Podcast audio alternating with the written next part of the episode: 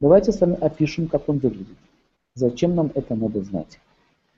Нам это нужно знать для того, что э, для того, когда вы будете встречаться с людьми, вы, зная признаки Сурья Дева, э, это оператор этой планеты, который отвечает за нее, Солнечную систему, вы можете увидеть в нем тоже такие признаки. Итак, он большого роста, красно, с красноватыми глазами. Люди высокого роста, они уже связаны с Солнцем. Красноватые глаза, потому что Солнце отвечает за огонь. Понимаете, где? Золотистая кожа, есть такие люди, либо она блестит, либо она золотистая, либо она блестит. У него глубокий голос.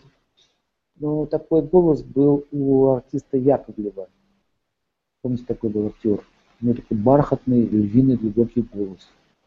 И вот это связано тоже с Солнцем. У него несколько рук, он носит определенные атрибуты. Что значит несколько рук? Это означает, что этот человек, что этот человек может ну, делать несколько дел. Он может управлять некоторыми процессами сразу. То есть у него хватает силы это делать. На голове его золотая корона, драгоценным камнем рубин. Вот. Это означает, что драгоценный камень рубин связан с Солнцем. У него колесница с семью конями. Это означает, знаете, семь коней, семь цветов радуги, семь дней недели, семь чакр. Видите? Цифра семь. Через каждые семь лет у вас меняется полностью тело. То есть клетки тела у вас меняются раз в 7 лет.